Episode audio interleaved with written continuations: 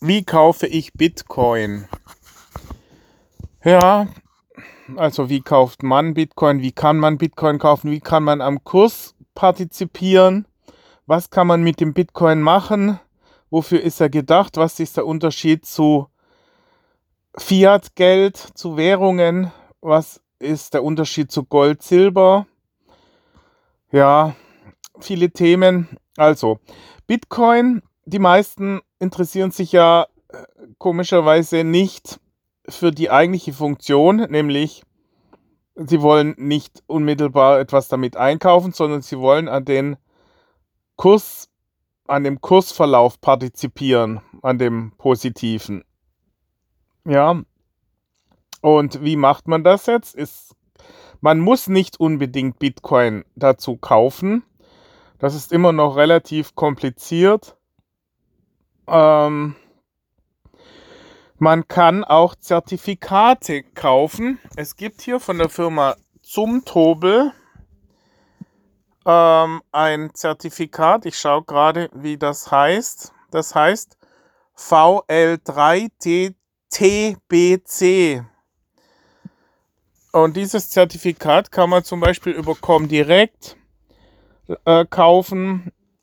Und es wird an der Börse Stuttgart gehandelt und bildet den Kurs des Bitcoin nach. Man kann kaufen, verkaufen wie jedes andere Derivat. Nachteil ist, wenn man verkauft, ähm, bevor, also ähm, Rechtsanwalt Solmecke hat vor kurzem einen Podcast rausgebracht, in dem er gesagt hat, dass Bitcoin steuerfrei ist, wenn man zwei Jahre hält. Das Problem ist nur, diese ganzen Regelungen ändern sich alle paar Monate oder Jahre. Ja, was heute gilt, kann morgen schon nicht mehr gelten. Und ich bin mir jetzt auch nicht sicher, ob das überhaupt noch gilt. Ja, aber wenn es der sagt, dann wird schon stimmen. Also zwei Jahre, das kann aber suboptimal störend sein, wenn man darauf äh, sich ausrichtet, unbedingt den Bitcoin zwei Jahre zu halten, wenn er gerade im freien Fall ist. Deswegen sollte man sich eigentlich danach nicht richten müssen. Mit aller Gewalt. Ähm, tja. Also nochmal, äh, es gibt dieses Zertifikat dieses Zertifikat zum Beispiel. Dann kann man über CFDs Bitcoin kaufen, Contracts for Difference. Ist ähnlich, die bilden auch dann den Bitcoin nach. Da hat man den Vorteil, dass man auch ähm, auf steigende und fallende Kurse setzen kann. Und äh, oft kann man auch den Hebel wählen. Ja, ähm, das heißt, in all diesen Fällen, also bei dem Zumtobel-Zertifikat genauso wie bei den CFDs, besitzt man überhaupt keine Bitcoins. Man kauft einfach entweder auf einer Börse, auf einer, bei einem Broker, äh, richtet man einen Account ein da, was wären da die Beispiele? Äh, äh, äh, zum Beispiel eToro ist einer der neueren. bei IG Markets, bei CMC Markets. Ja, und äh, es gibt äh, zig solche, müsst mal gucken, äh, CFD Broker, die äh, alle, wer alles noch einen Bitcoin anbietet. Äh, hier ist das Problem, dass hier äh, die Provision anfällt, die teilweise hoch ist und teilweise auch Swap-Gebühren. Also über Nacht Haltegebühren, weil die wollen, dass die Leute da verdienen die ihr Geld, dass die Leute kurzfristige Trades eingehen, also rein und raus die ganze Zeit. Und das ist gefährlich. Ähm, ich rate immer einen mittel- bis langfristigen. Also wenn man jetzt, eigentlich sollte man den Bitcoin kaufen, in die Wallet legen und liegen lassen. Ja, und dann den Planungshorizont oder den Anlagehorizont sehr langfristig. Also diese Mikroschwankungen, wenn der Bitcoin mal Mikroschwankungen beim Bitcoin sind 10%, ja, das äh, macht er an einem Tag. Ja. Und äh, das muss man einfach ignorieren. Man, man sollte den Bitcoin wirklich in, mit einem langen Investitionshorizont, also als Investition insofern sehen und nicht als Trading-Objekt. Da verliert man äh, voraussichtlich nur Geld, wenn man mit dem Bitcoin tradet. Man braucht zum Traden äh, stabile ähm, Basissysteme. Also äh, ja, ich auf der anderen Seite muss man sagen, verhält sich der Bitcoin technisch ideal. Der hält sich ganz genau an diese, an diese ähm, mm, praktisch Chartmuster, die, die die meisten kennen. Ja, also, und das, die, die dritte Variante ist halt tatsächlich, den Bitcoin zu kaufen, physisch. Da würde ich empfehlen, über Coinbase zu gehen. Äh, bei Coinbase kann man direkt äh, von dem Bankkonto, man muss halt, das ist eine Wallet mit etwas mehr Funktionalität als die anderen Wallets. ja, äh, die, was habe ich für Wallets? Ich schaue mal gerade bei mir rein, wie die heißen, die ich einsetze. Ähm,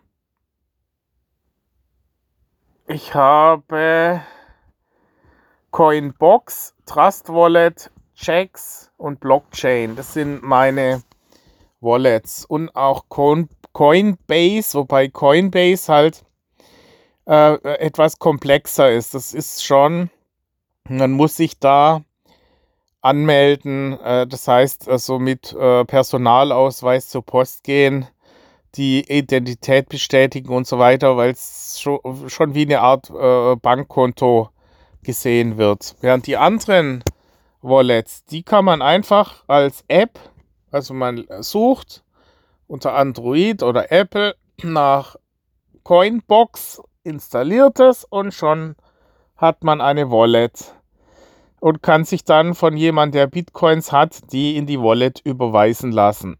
Äh, das ist dann innerhalb von einer halben Stunde. Immer sind die Überweisungszeiten sind zurzeit wieder relativ hoch. Normalerweise sollte das so schnell gehen wie bei PayPal innerhalb von ein paar Minuten. Momentan dauert es eine halbe Stunde circa und kostet dann oft auch noch, also eigentlich sollte es circa 2 Euro kosten. Das sind so die, also es hängt dann auch oft auch vom äh, Volumen ab also von der Betragshöhe. Aber bei, wenn man so 500 Euro überweist, dann kostet es so etwa 2 Euro. Muss man als Mining-Gebühr sozusagen in die Blockchain zahlen, damit die Miner, die ja dann dafür sorgen, dass die Transaktionen durchgeführt werden können, damit die äh, einen Anreiz haben, ihre Rechenleistung zur Verfügung zu stellen. Jetzt ist aber so, dass diese Wallet-Betreiber dann immer noch einen Betrag obendrauf äh, äh, verlangen. Meistens so kostet dann so eine Überweisung teilweise 15 Euro. Das heißt, eigentlich müsste sie nur 2 Euro kosten, aber die schlagen dann nochmal 13 Euro drauf äh, und, und kassieren dann ab ja, die einzige Wallet, die wirklich richtig günstig ist, ist äh, Coinbase. Ja, die verlangen zwar äh, für die Kontofüllung oder für die Walletfüllung, wenn man äh, transferiert von, von seinem Bankkonto zu Coinbase, da verlangen sie, glaube ich, eine kleine Gebühr. aber für die äh, eigentliche Transaktion dann zu anderen äh, sind es wirklich nur die Mining, also die Kosten, die bei Mining anfallen oder für die Miner gezahlt werden. Und ähm, ja, also das wäre eine Variante, wie man ähm, praktisch sich Bitcoins kauft, indem man einfach andere fragt, die Bitcoins haben und kauft sie von denen ab oder eben über Coinbase. Da kann man einfach von seinem Konto das dahin transferieren und kann, dann gibt es noch äh, bitcoin.de, das ist eine ähm, äh, Internetplattform, muss man sich zwar auch anmelden, kann dann aber Bitcoins transferieren, äh, äh, also Euro oder Dollar transferieren in Bitcoin. Und ähm, jetzt kann man die Bitcoins natürlich einfach in der Wallet liegen lassen. Das ist an sich kein Problem, solange es nicht größere Beträge sind. Ja, wenn wenn das äh, jenseits 1000 Euro sind, also wenn man wirklich jetzt im großen Stil äh, spekuliert auf den Bitcoin, äh, dann ist es unter Umständen zu gefährlich, das in der Wallet aufzuheben. Ja, die, die Wallet äh, können gehackt werden, die sind auf dem Handy. Äh, wenn man das Handy verliert, dann kann einer eventuell drauf zugreifen. Da sollte man sich dann ähm, Memory Sticks kaufen, wie den Ledger oder den Tresor. Das sind die zwei gängigsten ähm, USB-Stick-Wallets.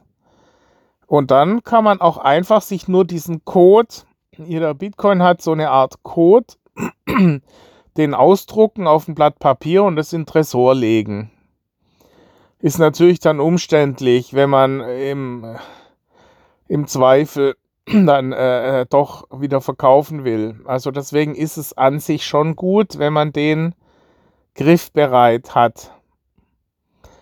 Ja, und dann gibt es noch neben den Wallets die Krypto-Plattformen. Krypto, ähm, so ähnlich wie die Handelsplattformen von den CFD-Brokern gibt es Handelsplattformen, die tatsächliche Bitcoins, also in denen man Bitcoins äh, einzahlt und dann mit Bitcoin handeln kann.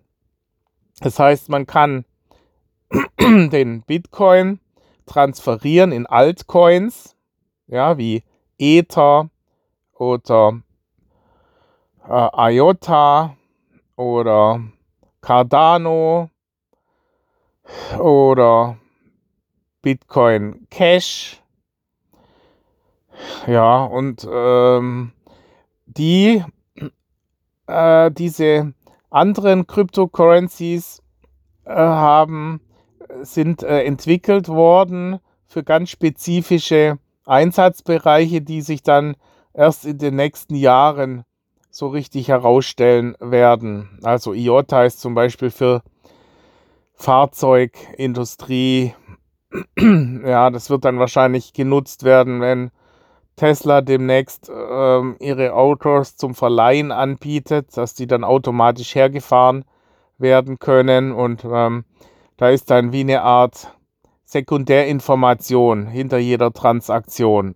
Also wie eine Art Metadaten, die dann mitgeliefert werden mit jeder Zahlaktion. Könnte man dann zum Beispiel äh, äh, bezahlen und bekommt gleichzeitig mit, äh, wer das Auto fährt, wo, der, wo das Auto hinkommt, welche, welches Fabrikat es ist, ob man die Kriterien erfüllt, dass man das Auto überhaupt mieten darf. Das wird dann alles über die Zahlung mit äh, gleich abgeglichen.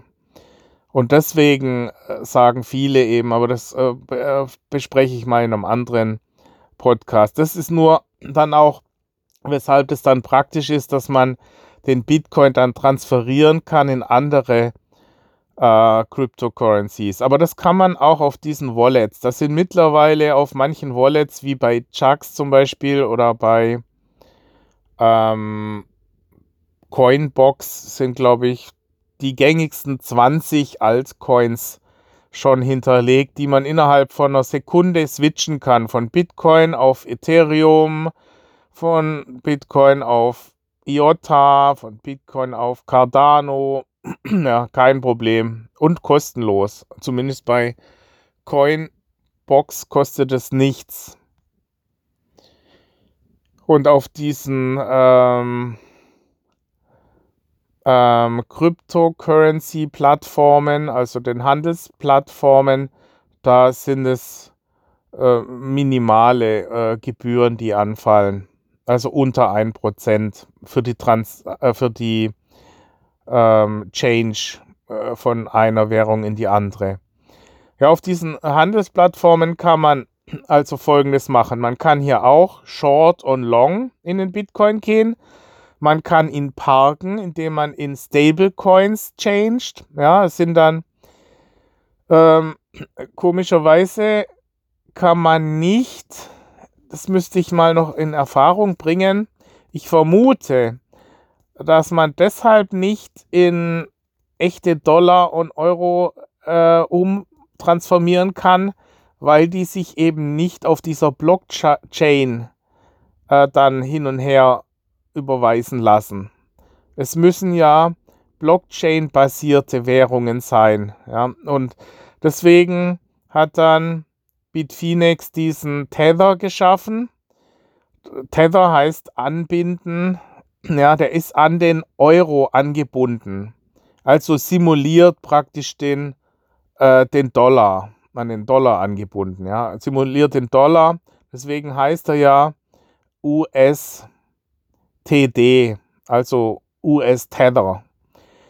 Wenn man also merkt, dass es zu volatilen Marktphasen kommt, wenn man jetzt in Bitcoin kauft, um damit äh, zu spekulieren oder äh, sozusagen an, den, an der Wertsteigerung zu partizipieren, äh, dann ist es schon sehr praktisch, wenn man mit einem Tastendruck aus dem Bitcoin in den Tether gehen kann und kann sagen, jetzt parken, ist mir zu volatil gerade.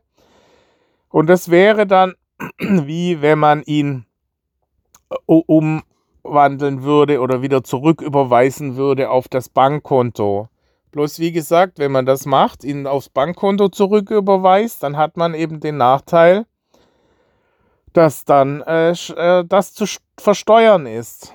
Also, äh, ich habe einen Freund, der ist im großen Stil im Bitcoin investiert. Der hat äh, circa drei Bitcoins. Äh, äh, großer Stil heißt es jetzt. Früher hatten die Leute 20, 50, 100 Bitcoins, ja, weil sie noch äh, ein Bitcoin Pfennig gekostet hat. Also vor ein paar Jahren hat ein Bitcoin 30 Cent gekostet, ein Bitcoin. Und als ich einstieg im Jahr 2017, waren Bitcoin noch bei ein Bitcoin bei äh, 700 Euro. Ja. äh, und ähm, wenn man allerdings dann ein Bitcoin hat für äh, jetzt bald 60.000 Dollar, also der Kumpel hat dann 180.000 äh, Dollar mit seinen drei Bitcoin. Und wenn er dann, wenn dann äh, die Gefahr besteht, dass der Kurs fällt, ja, wenn man merkt, okay, äh, die Yellen hat sich geäußert und sagt, ja, das ist alles Mist und nur Kriminelle nutzen den Bitcoin oder sonst irgendwas, ja, und er fängt dann an äh, zu fallen, und er hat den, äh, er hat jetzt das, seine Riesensummen auf ähm, Comdirect mit diesem, ähm, mit diesem Zertifikat gekauft. Ja, und da ist jetzt halt das Problem. Wenn er verkauft, dann fallen sofort 30% Steuern an. Das ist eine Menge Holz. Dabei will er eigentlich nur kurz raus und danach wieder rein. Und da ist es halt dann dieses Zertifikat sehr umständlich. Es ist zwar relativ sicher, ja, weil es eben nicht gehackt werden kann. Bei diesen Krypto-Plattformen, also diesen Krypto-Börsen, ähm, also diese Handelsplattformen, da kam es halt schon vor, äh, vor, das war vor 15 Jahren äh, oder, oder vor 10 Jahren etwa, da wurde Mount Gox gehackt. Ja, und die, die Betreiber haben dann halt gesagt, ja, meldet mal halt Insolvenz an. Oh, das war's dann. Und die Leute haben alle in die Röhre geguckt und ihre ganzen Bitcoins waren weg. Und es ist bis heute noch nicht richtig aufgeklärt, ob der Betreiber da das in die eigene Tasche gewirtschaftet war. Eine ganz komische Nummer. Ja, und ich sag halt, bei Bitcoin sind halt viele Unwägbarkeiten noch. Man muss sich ziemlich intensiv damit befassen, damit man diese Spezifikas richtig einordnen kann. Die Risiken, die spezifischen Randerscheinungen, mit denen man plötzlich konfrontiert wird. Und man muss sich schon ausgiebig informieren.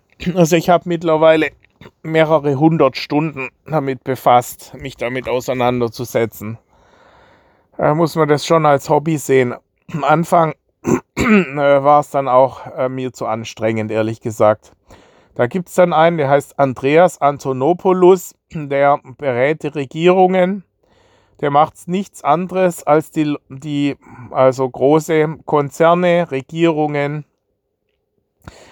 äh, Institutionen zu beraten äh, mit den, äh, was der Bitcoin ist, was er kann, was es alles, die ganzen Zusammenhänge eben.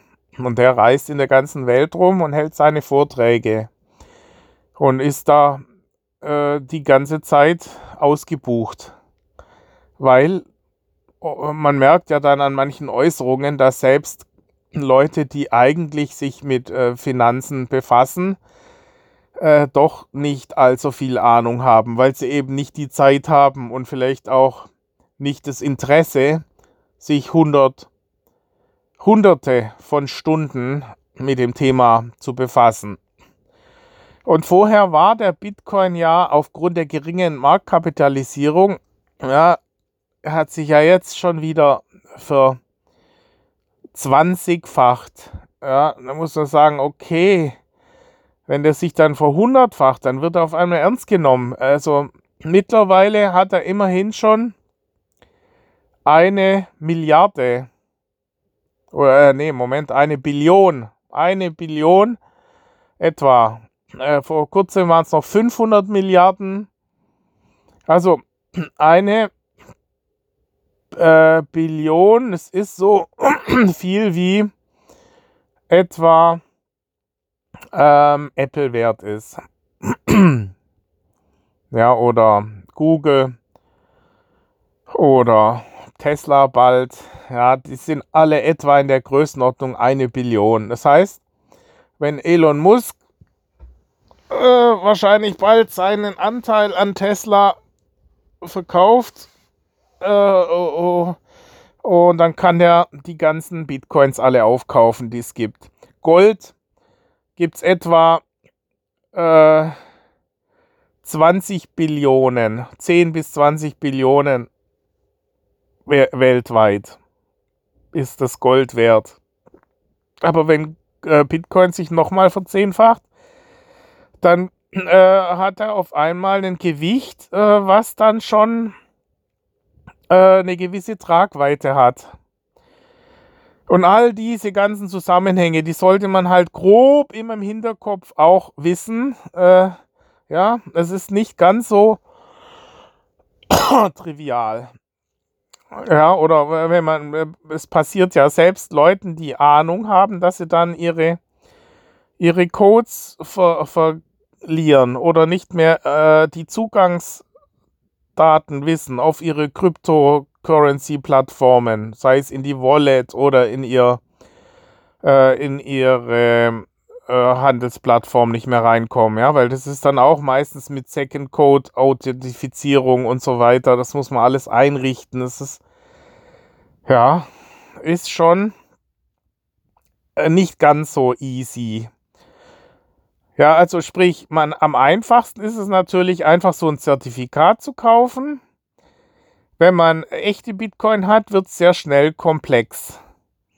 Und, ähm, und äh, die andere Variante, wenn man sowieso Trader ist, dann kann man sich und andere Sachen auch noch tradet, wie Öl oder Weizen, Sojabohnen, äh, Gold oder Aktien, äh, Kupfer, ja, Tesla, Indizes wie Nasdaq, S&P 500 und so, DAX, dann lohnt sich vielleicht so eine äh, äh so eine CFD-Plattform ähm, sich da zu zertifizieren und, und die einzurichten auf, auf dem also zertifizieren meine ich jetzt äh, halt sein, äh, seine Ausweise zu kopieren und dahin zu schicken und die, Aus und die Formulare auszufüllen und so weiter. Und dann kann man nebenbei auch den Bitcoin dann ins Portfolio mit reinpacken und traden. Aber auch da sollte man sich dann auch mit Traden wieder auskennen. Ja, äh, weil das kann, man hat zwar da alle Möglichkeiten, aber ohne, man, man ist dann geneigt, wild auf diesen Knöpfen rumzudrücken und dann unter Umständen viel Dummheiten anzustellen. Da ist es dann wieder einfach, sich einfach einen Bitcoin zu kaufen und den in der Wallet liegen zu lassen. Das ist halt insofern wieder besser als dieses Zertifikat, weil man eben ihn, ihn den Bitcoin dann in dieser Wallet auch wirklich, das geht super easy auf dem Handy, transferieren kann in eines, einen dieser Stablecoins. Ja, Stablecoins wie Pax oder, oder eben ähm, äh, Tether. Ja. Und äh, dann ist man praktisch im Park-Mode und hat nicht mehr dies, braucht nicht mehr diese Angst haben, dass, äh, äh, dass man diese ganzen Kursschwankungen voll mitnimmt. Und wenn dann diese volatilen Marktphasen vorbei sind, dann kann man wieder zurück switchen von dem Stablecoin in den Bitcoin und partizipiert dann wieder an den äh, äh etwas gedämpfteren ähm, Kursschwankungen. Ja, wie gesagt, man kann ja dann, ja gut, in der Wallet kann man nicht short gehen. Da kann man dann nur hoffen, dass der Bitcoin steigt, während auf so einer äh, Krypto äh, auf so einer Krypto äh, Currency Handelsplattform, das sind dann die gängigsten sind ähm, Bitfinex oder Binance oder Bittrex und noch 20 andere. Da äh, muss man natürlich dann auch äh, sich erstmal anmelden und Ausweis hinschicken und so weiter. Das ist alles recht aufwendig, ja. Bis, bis wie ein Kont Bankkonto anlegen. Und ähm, da kann man dann halt auch Short gehen. Und mittlerweile sogar auch gehebelt rein. Also Bitfinex hat das schon seit drei Jahren. Vor drei Jahren kommt man dann Margin Trading nannte sich das. Also mit einem hinterlegten Margin dann gehebelt rein.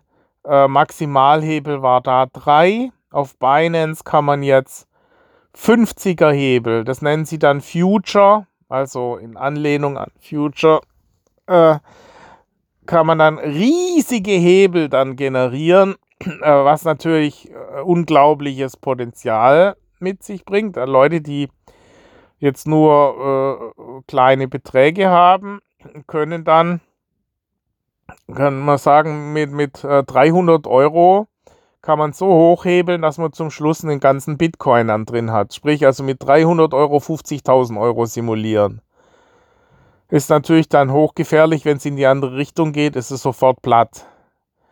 Ja, also da sollte man sich dann ganz sicher sein, dass es auch in die richtige Richtung läuft. Also äh, ist halt auch, wie gesagt, kritisch, wenn man so viele Möglichkeiten hat dann, dass man dann Dummheiten anstellt. Ich könnte da Geschichten erzählen. Ich habe so ziemlich alle Dummheiten gemacht, die man nur machen kann. Und äh, leider mache ich die auch noch oft zwei- und dreimal, ja. Weil äh, ich kann es nicht sagen. Äh, ja. Äh, das ist tatsächlich, weil man einfach in so einer Art Blase sich teilweise bewegt, dass man ja, man müsste sich, wie gesagt, neben dem Bitcoin dann auch noch mit diesen ganzen Trading Ansätzen befassen. Das heißt, man muss wissen, wie technische Analyse geht, wie Fundamentalanalyse äh, geht, wie, welche psychologischen äh, Eigenheiten man äh, mit welchen psychologischen Phänomenen man plötzlich konfrontiert wird, die man vorher von sich gar nicht kannte. Ja, das äh, gängigste ist FOMO, Fear of Missing Out, ja, dass man am höchsten Punkt oft einsteigt, anstatt dass man unten einsteigt, wenn, wenn die Kurse fallen, äh, steigt man oft ganz oben ein, weil man denkt, oh, jetzt möchte ich auch dabei sein und danach fällt es dann. Ja, also diese äh, Sachen sind schon mal recht komplex. Dann äh, die, die ganzen Chartmuster im technischen Bereich. Es, es äh, gibt ganze Bücher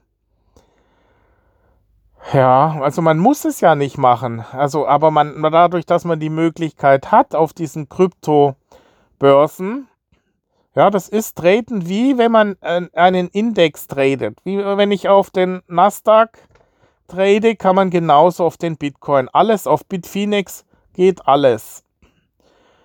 Und ähm, tendenziell sollte man eigentlich reicht es schon, wenn man nur an diesen Stellschrauben rein, raus, also praktisch tethern, äh, sprich auf Parkposition gehen, dann das Volumen, das heißt, die äh, äh, gehe ich äh, mit größeren Positionen rein, mit kleineren Positionen und dann eigentlich immer nur long und in einem mittleren bis langen Zeithorizont. Also gar nie im im äh, Stundenchart und geringer äh, sich das Ganze anschauen, sondern immer nur im Tageschart. Also eine Candle, ein Tag, ja, würde ich raten. Weil das macht einen ganz verrückt. Wenn man da, dann wird man plötzlich, ähm, man, man, dann verliert man äh, beim Bitcoin. Ja. Bitcoin sollte man immer Planungshorizont, wie gesagt, mittel- bis langfristig. Und sich von diesen kurzfristigen Schwankungen gar nicht aus der Ruhe bringen lassen. Ja, jetzt habe ich die Sachen vorgestellt, die mir so im Kopf waren. Also die, diese, was waren es? Vier. Ja, vier Varianten, äh, den Bitcoin letztendlich zu kaufen das Fontobel Indexzertifikat auf den Bitcoin, äh, kaufbar über zum Beispiel Comdirect bei der Börse Frankfurt oder Börse Stuttgart. Ähm, äh, das ist äh, das wahrscheinlich einfachste, aber mit dem Problem, dass man eben jedes Mal, wenn man raus muss, äh, rausgeht aus dem Bitcoin, es versteuern muss und man eigentlich diese Funktionalität vom Bitcoin gar nicht hat, dass man eben gar nicht mit Bitcoin bezahlen kann, weil es ja nur ein, den Bitcoin nachbildet. Das war also das Erste. Das Zweite war, den Bitcoin einfach zum Beispiel über, über Coinbase zu kaufen und in diese Wallet reinzustecken. Ja, Coin, Base war diese Wallet, die gleichzeitig diese ähm, Möglichkeit bietet, ähm, vom Bankkonto direkt in die, in die Wallet hinein zu transferieren. Und dann äh, gibt es die nächste Möglichkeit, äh, die schon ähm, hochklassiger ist. Den Bitcoin eigentlich äh, äh, braucht man dann trotzdem. Ja, doch, bei diesen Cryptocurrency kann man auch direkt drauf überweisen. Ja, also äh, äh Cryptocurrency-Handelsplattformen. Das sind die genannten Bitfinex, ähm, Binance und Bittrex. Also bei Binance zumindest weiß ich, da kann man drauf äh, hinüberweisen. Aber weil die meistens in Zypern sitzen, diese ganzen Handelsplattformen, und man da eine Auslandsüberweisung tätigen ähm, müsste, ist es einfacher wahrscheinlich, wenn man auf coinbase.de sich das erst über, überweist äh, äh, auf Coinbase, dann umwandelt in Bitcoin und dann den Bitcoin wiederum auf diese Handelsplattform dann transferiert. Und dann dort äh, kann man dann äh, diese komplexeren Möglichkeiten nutzen. Ja, und die, die vierte Variante war dann noch über diese CFD-Handelsplattformen. Das sind Handelsplattformen, die außer Bitcoin eben, außer Cryptocurrencies, ähm, dann halt ganz regulär alles abbilden. Ja. Und äh, da kann man dann auch gehebelt rein und kann äh, ganz regulär eben auf den Bitcoin traden was man, wie gesagt, mittlerweile zumindest bei Binance, muss ich sagen, die Plattform kommt schon an diese Plattformen äh, für den CFD-Handel ran.